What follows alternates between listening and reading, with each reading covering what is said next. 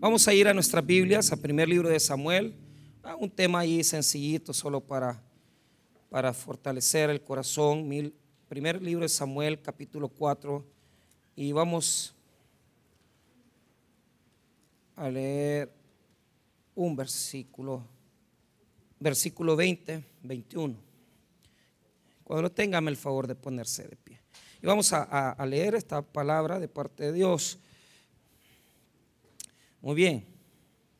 Primer libro de Samuel, Samuel 4, 20, 21. Muy bien, la palabra de Dios dice así. Y al tiempo que moría, le decían las que estaban junto a ella, no tengas temor, porque has dado a luz un hijo. Mas ella no respondió, ni se dio por entendida. Y llamó al niño Icabod, diciendo, traspasada es la gloria de Israel por haber sido tomada el arca de Dios y por la muerte de su suegro y de su marido. Hasta ahí vamos a leer. Padre, te pedimos que bendigas tu palabra, ayúdanos a recibir de parte de ella los nutrientes espirituales para ministrar corazones, vidas y para enfrentar los problemas, Señor, que nosotros tenemos que afrontar cada día. Señor, te pedimos que podamos hablar al corazón, que tu Espíritu Santo nos ministre. En el nombre de Jesús, amén y amén. Pueden tomar asiento, amados hermanos. Muy bien. Ok. Mira, e, este es, este es un capítulo bien conocido. Yo prácticamente no he predicado en él muchas veces, sinceramente, unas tres veces, pero, pero me doy cuenta en él de que Dios siempre me habla.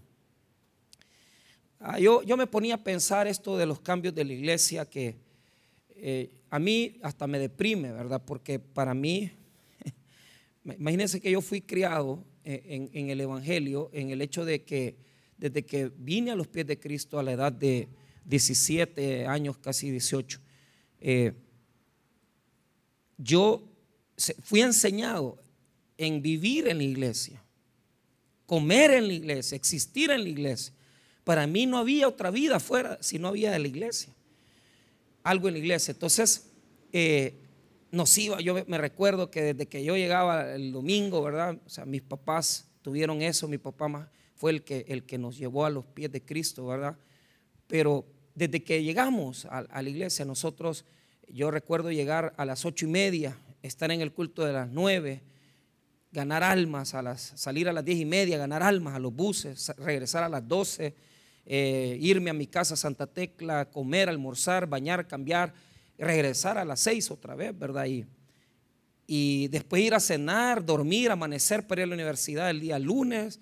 Si tenía que trabajar, trabajábamos y, y pues regresábamos otra vez en la tarde al estudio, martes lo mismo, miércoles al culto. O sea, la vida se nos, se nos llenó de tanta, de tanta iglesia y abarcó tanto en mi vida la iglesia que, que ahora que yo digo, bueno, si, si, el pastor fundador escuchara lo que yo estoy diciendo, es que quitar solo, o sea, mover un culto, yo creo que, que no, o sea, me reprendería, me dijera, mira, ¿qué estás haciendo? O sea, pero, pero imagínese haber sido eh, educado, formado a, los pies de, un hombre de, Dios como lo fue el doctor López padre, y trabajar al lado de su hijo. O sea, sabemos de dónde venimos, sabemos que no, no, no, no somos pastores de un sermón de la semana.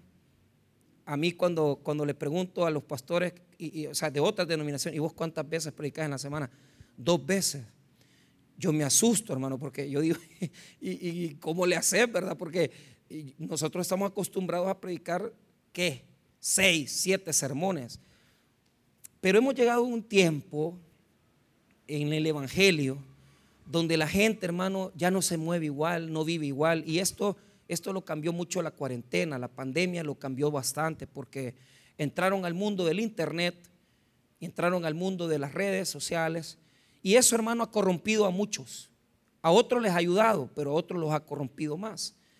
Pero imagínense que ahora la gente, si quieren oír un sermón, se ponen ahí internet, se escuchan un sermón de un pastor, de cualquiera, y ya la gente pues está como cuidando su, fe. Entonces, yo digo, ok, qué es lo que Dios quiere.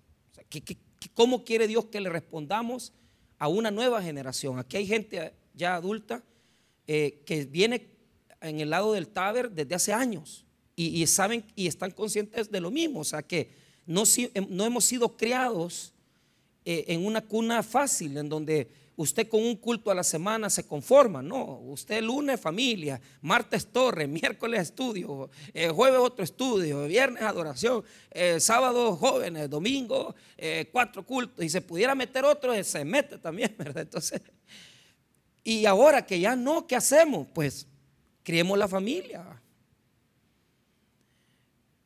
Dediquémonos a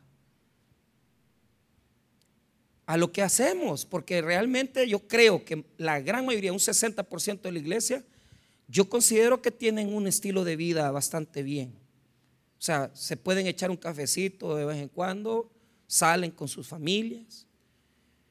Pero ya aquello que yo quiera atarlos y decir, mi hermano, usted tiene que venir con sus nietos, sus hijos y pasar aquí desde las 7 hasta la 1, hasta las 8 de la noche, ya no encaja. Ya no críe sus hijos, eduque a sus hijos, salga con ellos, platique con ellos. Eh, muchas familias destruyeron sus familias en la iglesia porque hoy que vamos a los, a los penales, cuando nos ha dado la oportunidad Dios de predicar en penales, todos son evangélicos, todos han sido criados en el Evangelio, todos han sido criados de una mamá evangélica. Pero entonces usted se pregunta, ¿qué falló pues? ¿Por qué se hacen mareros? ¿Por qué no quieren venir a la iglesia? Porque la mamá, el papá, pasa, pasa, pasa literalmente, pasó literalmente metido en la iglesia y abandonó a veces hasta sus propios hijos. O sea, estábamos tanto en la iglesia que los hijos los dejamos afuera, no nos importó. Y ahora estos jóvenes que, no, no, no, encajan igual. Los jóvenes no andan en lo mismo que andamos los que ya tenemos 40 y 4, 50, 60 años, ellos andan en otra cosa. ¿Cómo le responde la iglesia a estas necesidades? Pues bueno, hermano, la Biblia dice que en, hubo una época, que es la época de la cual estamos hablando en este punto, eh, una época oscura, eh, de tal manera que el relato del nacimiento de este niño comienza desde el 19 versículo 19 del capítulo 4 y termina en el verso 22. Es bien interesante porque ya le voy a dar las divisiones del texto, pero eh, el, el nacimiento de este niño marca el nombre de una época, marca el nombre de una nación y marca el nombre de, de 20 años de fracasos. Entonces yo me pregunto, ¿será que estaremos entrando en una época de fracaso? ¿O será que estamos entrando en una época al contrario de cambios buenos? Y eso es lo que es, porque cuando lo estaba leyendo yo, el Espíritu Santo me quemaba, me decía, esto, esto le tenés que decir a la iglesia esto. Porque para muchos hermanos pueden ser 20 años de gloria y para otros 20 años de fracaso. ¿Por qué? Porque este niño va a nacer en una situación difícil y en el momento de su nacimiento, oíme bien, se le murió primero su abuelo, se le murió su papá, se le muere su tío y se le muere su mamá. Literalmente, hermano, este niño se está quedando huérfano. Y por eso es que la mamá antes de morir lo bautiza. Porque lo que estaba pasando en la nación era algo terrible, era algo difícil. ¿Y qué estaba pasando en la nación, pastor? La nación se había apartado de Jehová. La nación se había apartado de Dios. Entonces, el acontecimiento de una guerra fracasada, el acontecimiento de la muerte de sacerdotes, el acontecimiento de muerte de soldados, ocasionó que esta mujer, cuando estaba a punto de dar a luz, bueno, las noticias le provocaron el alumbramiento. Pero cuando estaba a punto de morir, ella pronunció el nombre de su hijo y le puso como nombre Icabod. Diga conmigo Icabod. Ese es el título del mensaje.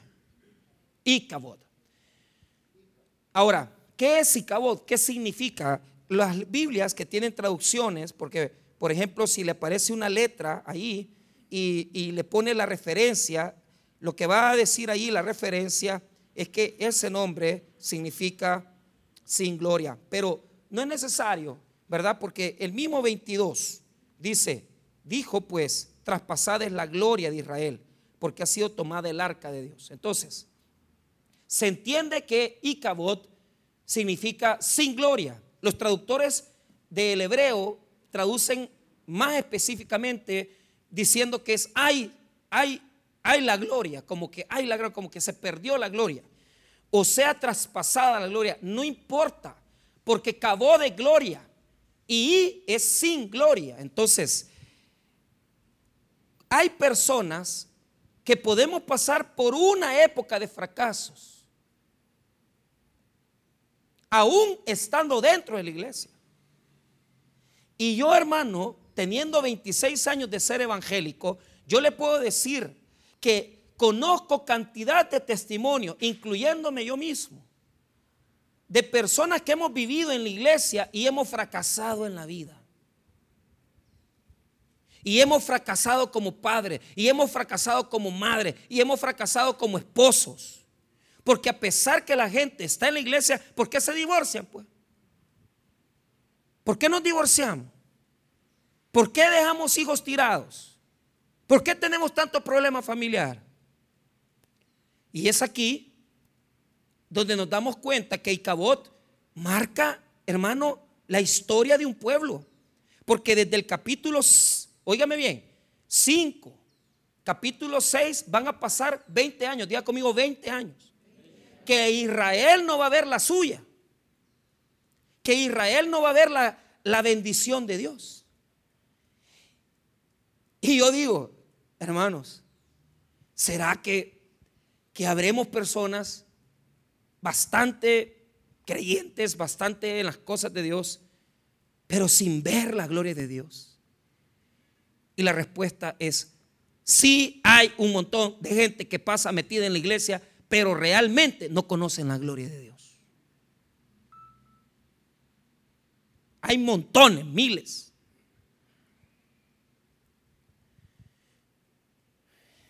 Entonces, Veamos la estructura del texto. Yo lo he dividido en tres etapas. Primero, la preparación a la batalla. Segundo, la batalla se desata. Y por último, el resultado de la batalla. Entonces, veamos primero la preparación para la batalla. Toda la preparación para la batalla se encuentra desde el versículo 1 hasta el versículo número 6. Usted lo puede encontrar ahí, desde el 1 al 6. Ahora, yo voy a explicar algunos puntos importantes, ¿verdad? De esto. No me voy a meter mucho en, esto. Ahora, vamos a hablar en la segunda etapa de la batalla en sí. Lo podemos ver desde el verso 7 y podemos verlo prácticamente hasta el versículo número 11. 7 al 11. Ahí está la segunda estructura de nuestro texto del día de hoy. Y por último, podemos ver el resultado de la batalla desde el verso número 12 hasta el 18. 12 al 18.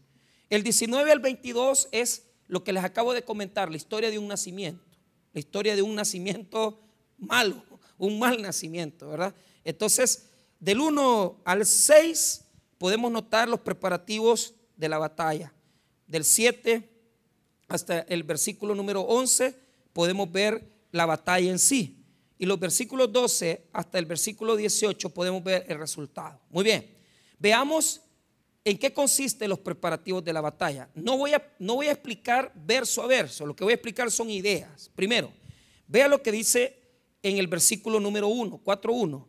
Y Samuel habló a todo Israel. Es decir, ponga atención, el profeta Samuel les advertía de lo que iba a pasar, pero no lo escuchaban, no lo oían. Hermanos míos, nos podemos levantar a declarar eh, lo que va a suceder, lo que va a pasar, pero el problema es que el pueblo no hace muchas veces lo que Dios quiere. El pueblo obedece muchas veces a, a lo que ellos desean, a lo que ellos quieren. Entonces, Samuel les está advirtiendo y les dice, señores, claro, no nos dice el discurso.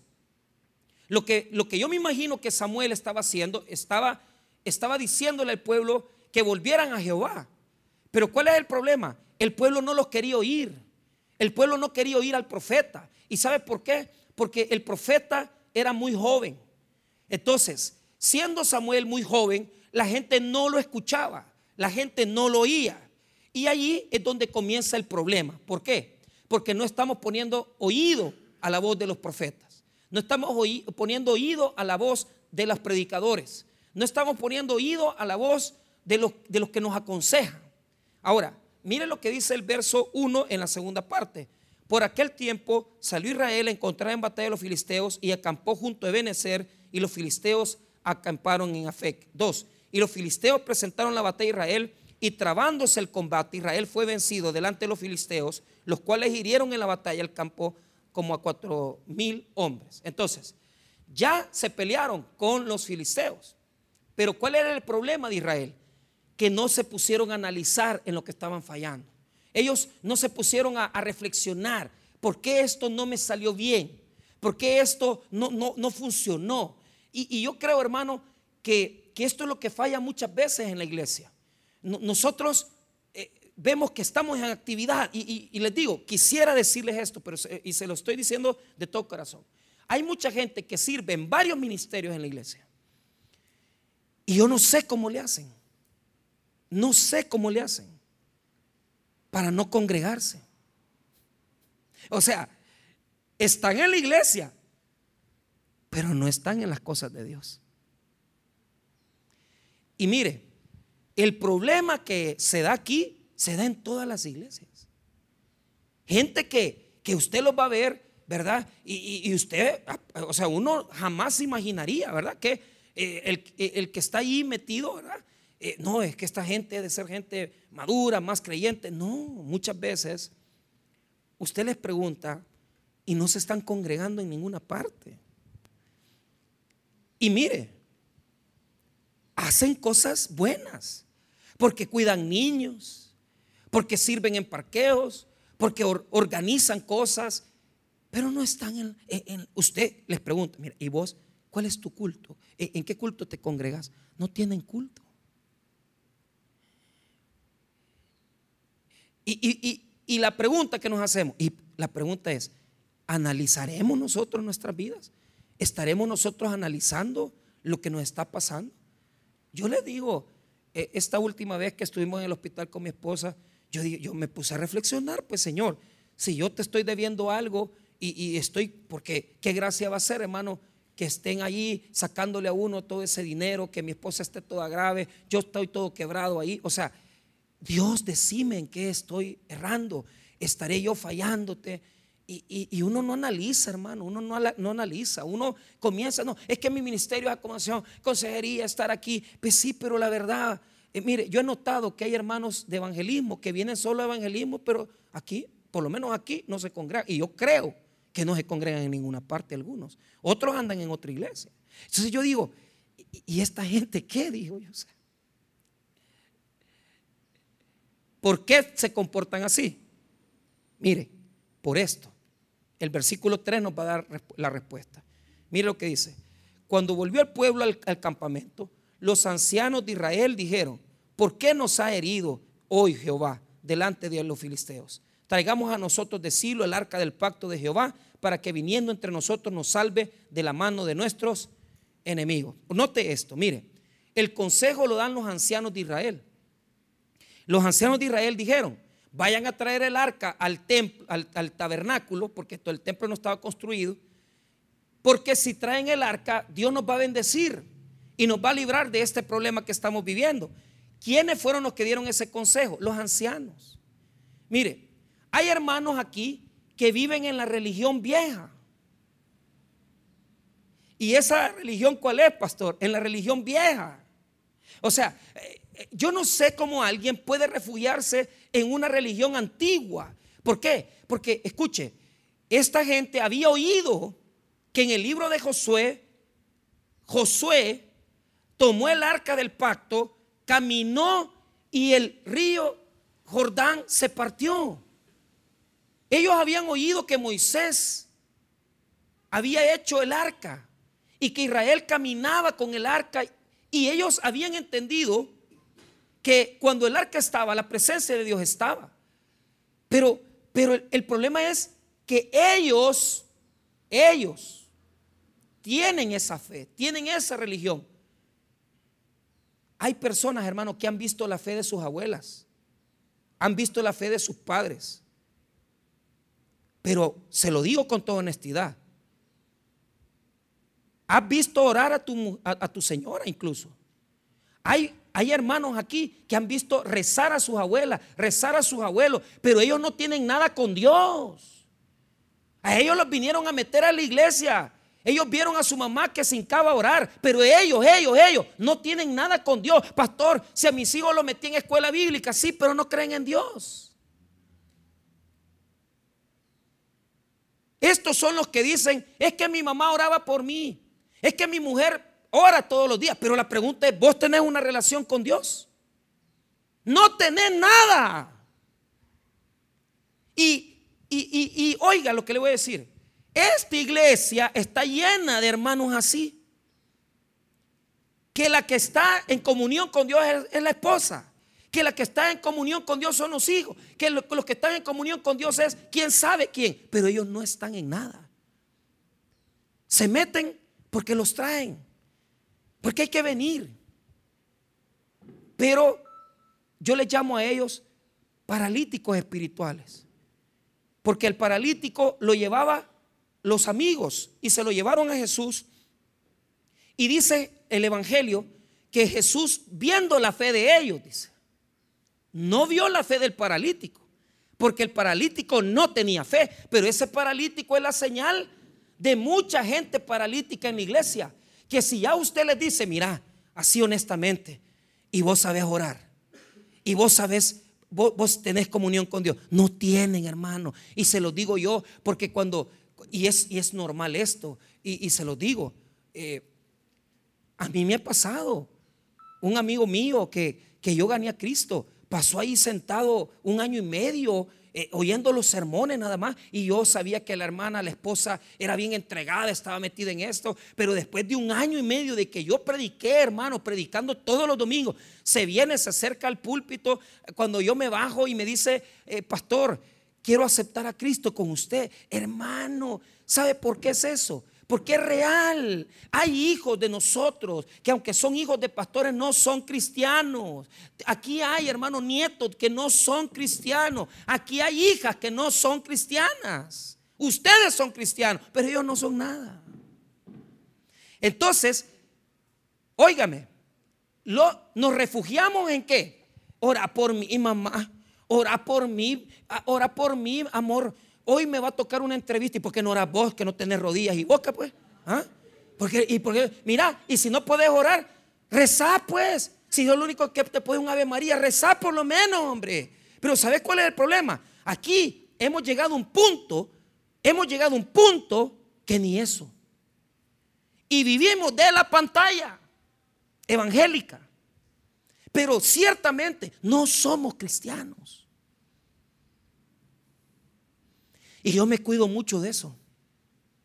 Porque, porque ya me ha tocado, hermano. Mire, he contratado gente que trabaja conmigo. Yo me acuerdo en Usulután, yo contraté un muchacho. Y, y fue el vigilante de la iglesia seis años.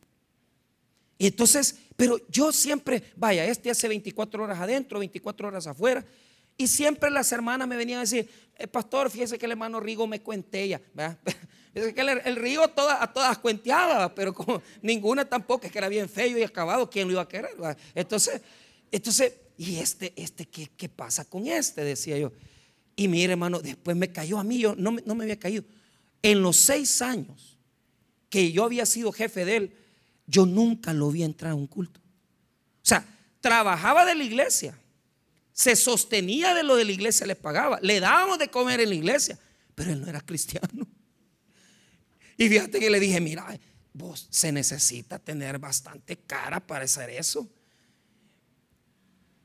Pues el hermano que me sembró a mí las plantitas, que ahora Teo cuida y todo eso, yo he hablado directamente con mi, buen amigo, el hermano Raúl.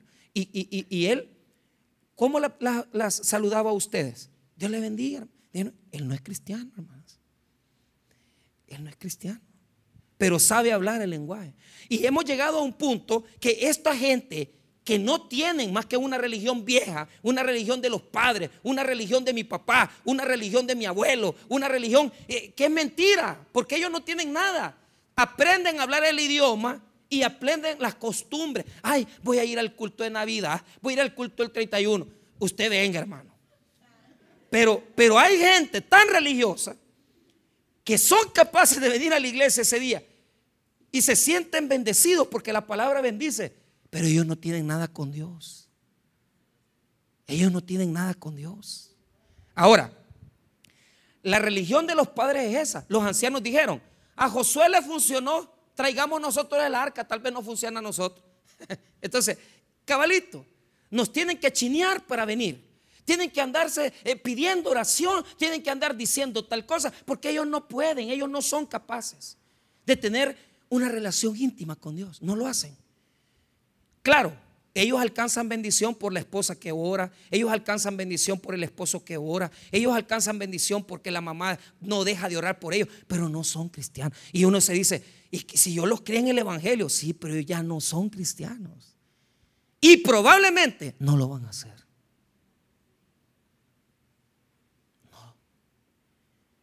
Y por eso hay, vemos pastores que nuestros hijos no son cristianos. Yo recuerdo, hermano, el pastor que fundó, ayer que estuvimos en Puerto Parada, yo me acordé cuando yo visitaba esa zona. Y la, mire, los dos templos que tenemos ahí, los construyó un pastor que, el apellido se me va, pero pastor Monchito. Y, y las dos construcciones con sus propias manos. Entonces, él se metía en la lancha ah, y iba a ayudarle a los hermanos y les iba a ayudar aquí, todo para los tiempos cuando se inundaba, todo construyó los dos templos con sus propias manos. Y un hombre de Dios, pero conmigo se, se congrega el nieto. Y yo le decía, le, hacía una, porque me di cuenta de algo, que los tíos de él, unos se congregan, pero otros no. Mira, le digo yo, ¿y tus tíos por qué no? No, pastores, que fíjese que, pues sí, el abuelo se iba a meter a sus cosas con Dios y pasaba en ayuno y pasaba en todo. Pero los hijos nunca los dejaba ahí, tirados. Y a veces aparecía a los dos días. Y claro, los hijos comenzaron a tener un resentimiento con, con el papá, con Dios. Que, que, que, que, prácticamente él solo pastoreando, a mí me ha pasado muchas veces yo recuerdo el día que yo encontré a mi, a mi niña ardiendo en, calentura y, mi esposa me dijo, y yo venía de orar por hermanos. Y mi esposa me dijo, mira, aquí tenés una, ovejita enferma. y por ella vos no orás. Vos andas orando por los hermanos ahí en la calle, pero por tus hijos no estás orando. Y yo me di cuenta con toda realidad, hermano, que yo no era pastor de mi casa. Es más, a mí me cuesta, hermano. Y me da mucha tristeza. Porque se nos ha olvidado que si la familia está bien unida y que si la familia tiene buenas bases, ese es prácticamente el fundamento. Cuando nosotros Dios nos reclame, nos va a pedir primero cuentas por las almas de nuestros hijos y de nuestros nietos. No nos va a pedir cuentas de las almas que no ganamos afuera. Y a mí me da miedo, ¿sabe por qué? Porque me da miedo no haber edificado bien en mis hijas y que ya cuando ellas se casen ya, ya no quieran nada con Dios. Ahora, eso nos lleva a la siguiente religión. Vea lo que dice el versículo número 4. La decisión fue mandar a traer el arca. ¿Y qué pasó? Mire lo que pasa en el 4. Y envió el pueblo a Silo y trajeron de allá el arca del pacto de Jehová de los ejércitos, que moraba entre los querubines. Y los dos hijos de Elí y Ofni y Finés estaban allí con el arca del pacto de Dios. Entonces, ponga atención. Mandaron a traer el arca hasta el templo. El templo estaba desolado, el templo estaba solo. Entonces, como estaban en la batalla, dijeron que traigan los sacerdotes el arca, porque de aquí en adelante, llevando el arca, vamos a hacer frente a los enemigos y vamos a tener la victoria. Pero, ¿cuál es el punto? el punto que está explicando el versículo a esto, yo lo que le llamo es una religión peor que la primera. Porque a esta yo le llamo la religión vacía. Es la religión de los símbolos. Y, tal vez algunos aquí ya se van a identificar con esto. ¿Por qué? Porque andamos cargando las cosas de Dios. Andamos cargando las cosas de Dios, pero no a Dios con nosotros. Eso le pasa al que, al que bautiza niños. Que piensa que porque voy a bautizar a mi bebé en la religión, si es mono a los 15 años le van a salir los cachos. Eso es un símbolo exterior. Hay gente, hermano, que, ay, me voy a bautizar en la iglesia evangélica. ¿Cómo que eso da la salvación? Eso no da la salvación. Y vienen y cuando ya se vienen a meter aquí, en lugar de salir, ¿verdad? Limpios, salen hasta con cachos y cola del, del bautisterio. O sea, salen peor que como entraron. ¿Por qué? Porque ya van con derecho a meterse a la iglesia, a ver qué pecan, a ver qué señoras se van a bajar, a ver con quién se van a acostar. Y así andan un montón de pepelepios en la iglesia que solo buscando mujer andan. ¿Por qué? Porque cargan los símbolos, cargan uniforme, cargan, eh, ay Dios, corbata y traje, chulada se ve, hasta la mancuernilla pero les dejas un billete de 100, te lo roban. Te lo timan.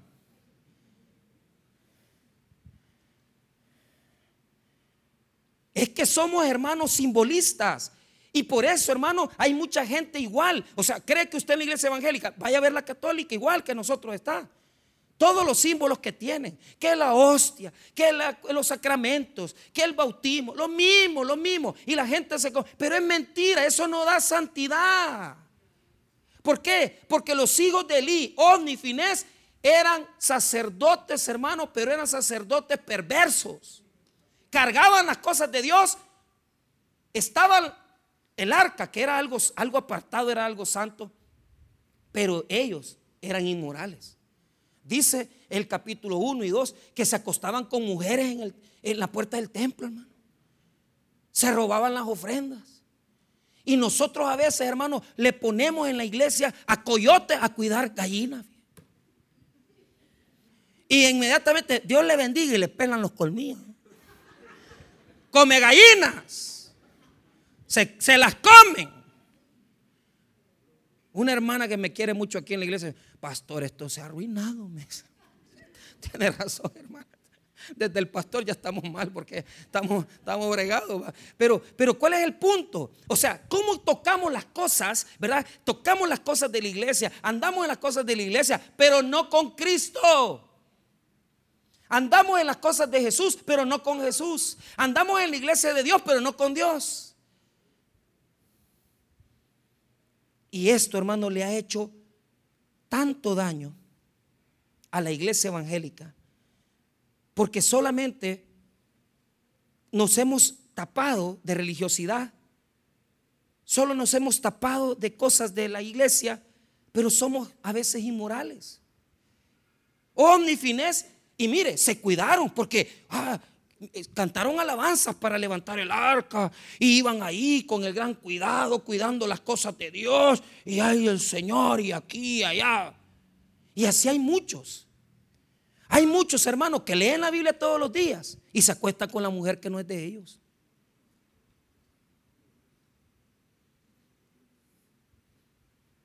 Y hasta le critican los sermones a uno y dicen, eso no es verdad, la teología no dice. Mira, mejor, mejor Mejor comencemos a vivir la Biblia en lugar de estarnos engañando. Entonces, podemos crear en nuestras iglesias, ¿qué, es lo que crea una religión de los padres, una religión antigua? Provoca una hipocresía más grande, porque la gente comienza a vivir en una religión vacía, en donde ven que aquí nos comportamos de una manera y decimos, Dios le bendiga hermano, ¿cómo está? Pero, pero claro, nuestros hijos saben lo que hacemos, nuestros hijos ven lo que somos. Y no se comporta igual uno en la casa que en la iglesia. Y ese es el problema, hermano. Se crea una religión de símbolos, una religión vacía, llena de símbolos externos que verdaderamente, hermano, no agradan a Dios. Les voy a contar y voy ya aterrizando. El pastor, eh, no, el, pastor que estaba pastoreando la iglesia antes que de Usulután, antes que llegara el pastor Celio a él lo quitaron. Porque, porque nosotros tenemos el, cuidado de, ah, no, de parecer que somos. Pero en, el fondo no somos nada a veces. Entonces eh, se puso un gran evento en el estadio, invitaron al pastor David Ormachea y que trajeron a los cantantes, llevaron al pastor general, eh, hermano, y, claro, pero ¿qué es lo que, estaba haciendo? Queriendo demostrar que Dios estaba con él.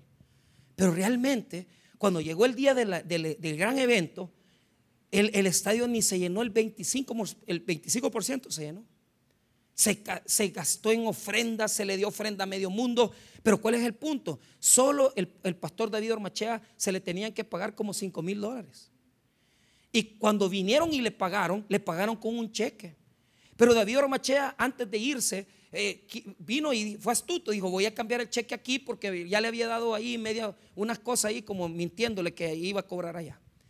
Hermano, va a cambiar el cheque y no tenía fondo usted. Porque el, pastor había pensado, el que hizo esta, esta, esta organización, que de la ofrenda que le cayera en el estadio, de ahí le iba a pagar a Ormachea, hermano. El pastor David le habla al pastor fundador y le dice, mira, Toby, fíjate que tu pastor de allá me puso a predicar y todo y no me pagó. No, no se preocupe, pastor, nosotros le vamos a pagar. Claro, el pastor general le pagó, pero quitaron al pastor que estaba ahí. Y, yo digo, ¿cuánta gente, verdad? Tenemos los grandes escrúpulos. ¿Cómo nos cuidamos de, andar así, verdad? De, de, que el carro tenga su símbolo del tabernáculo, de que ah, de no faltar al culto que venimos el domingo. Pero hermano, lamentablemente, la gloria de Dios no está en nosotros. Y no porque no tengamos símbolos o no tengamos Biblia, sino que cuando de repente nos toca venir y, decir o defendernos, mentimos. Decimos cosas que no son ciertas. Y demostramos que no tenemos la gloria de Dios en nosotros. Porque vivimos en mentiras, en falacias no nos importa estafar gente. Y, si es posible, si nos toca engañar a alguien con tal de salir bien librados, le mentimos a cualquiera que sea. Y practicamos la mentira todos los días. ¿Y cómo queremos que la gloria de Dios esté en nosotros? Pero meticulosos sí somos. Ah, no, mi culto sí, yo soy taber 100%. Pero sí, papito, el problema es que Dios no te prospera porque, porque sos un estafador. Sos un estafador no cambiamos. Y eso nos lleva a la última religión, la religión muerta. Ellos pensaron que con el arca iban a ganar. ¿Y qué pasó? Ay, en el momento se emocionaron. Y cuando llegaron el arca, va, Ovni y Finé, los dos degenerados deteniendo el arca del pacto, todo el mundo aplaudió y dijeron, ah, ya ganamos, le ganamos a los filisteos. Y mire lo que dice el versículo número 5. Aconteció que cuando el arca del pacto de Jehová llegó al campamento, todo Israel gritó con un tan grande júbilo que la tierra tembló. Día conmigo. La religión emociona. Ah, no. Si viene el cantante fulano, chillamos, Señor, he sentido la presencia de Dios. Devolver lo robado, le dice. Entonces, oh Padre, he sentido el fuego. El hombre que estuvo ahí me tocó el Espíritu Santo y chilló. Usted se quebrantó. Pero cuando llegó a la casa a gritarle, la mujer llegó. Es mentira. No tenemos la presencia de Dios. No la tenemos. Porque la señal de la presencia de Dios en nosotros es el amor que nos, que nos pone el Espíritu Santo. El carácter que es transformado. ¿Y sabe qué? Ah, venimos y nos emocionamos y ahí estamos, ¿verdad? A veces esa emoción nos lleva a, a poner ofrendas, nos lleva a emociones y eso, hermano, yo lo he vivido muchas veces. El doctor que me llevó a las brigadas médicas en la primera época de Usulután, pastor, aquí estoy, aquí está la medicina y emocionado, porque la religión vacía emociona y le, y le ponía la gabacha, brigada médica y todo el, rollo. Y, después medio aprendió a tocar el teclado y como era el líder de brigada, yo, vaya pues doctor, toca el teclado. No tocaba ni piña. Pero como era el doctor y el líder de brigada, entonces él tenía, tuve que dar privilegio. Y no sé, es que es doctor, no es, pianista. Pero, pero ya uno se presta porque a uno también se lo bajan. ¿Ah? Entonces, y yo contento, pero comencé a ver va, que maltrataba a los hijos y todo, cosas raras. Al rato se enojó conmigo. Y salía en la televisión del tránsito ahí hablando, eh, hablando peste del, del, hermano Toby, de mí. Ahí que no todo eso. Se hizo gnóstico. ¿Cuánta gente entra y dice, ay no, yo, pastor, estoy aquí para servir, para aquí? Eh, mentira. E, e, es que hermanos, somos así. Cargamos las cosas religiosas, nos hacemos de la religión de símbolos, pero finalmente no somos nada tampoco. No tenemos fe, no amamos a Dios. Y por último, está la religión muerta. Ellos llevaron el arca del pacto a la batalla, pero fracasaron. Y óigame bien, se murieron un montón de personas. Vea conmigo el versículo número 10. Pelearon pues los filisteos, Israel fue vencido y huyeron cada cual a sus tiendas y fue hecha muy grande mortandad, pues cayeron de Israel 30 mil hombres de AP. La religión muerta. Pastor, ¿y qué es la religión muerta? Mire, esa religión muerta usted tiene que cuidar de eso.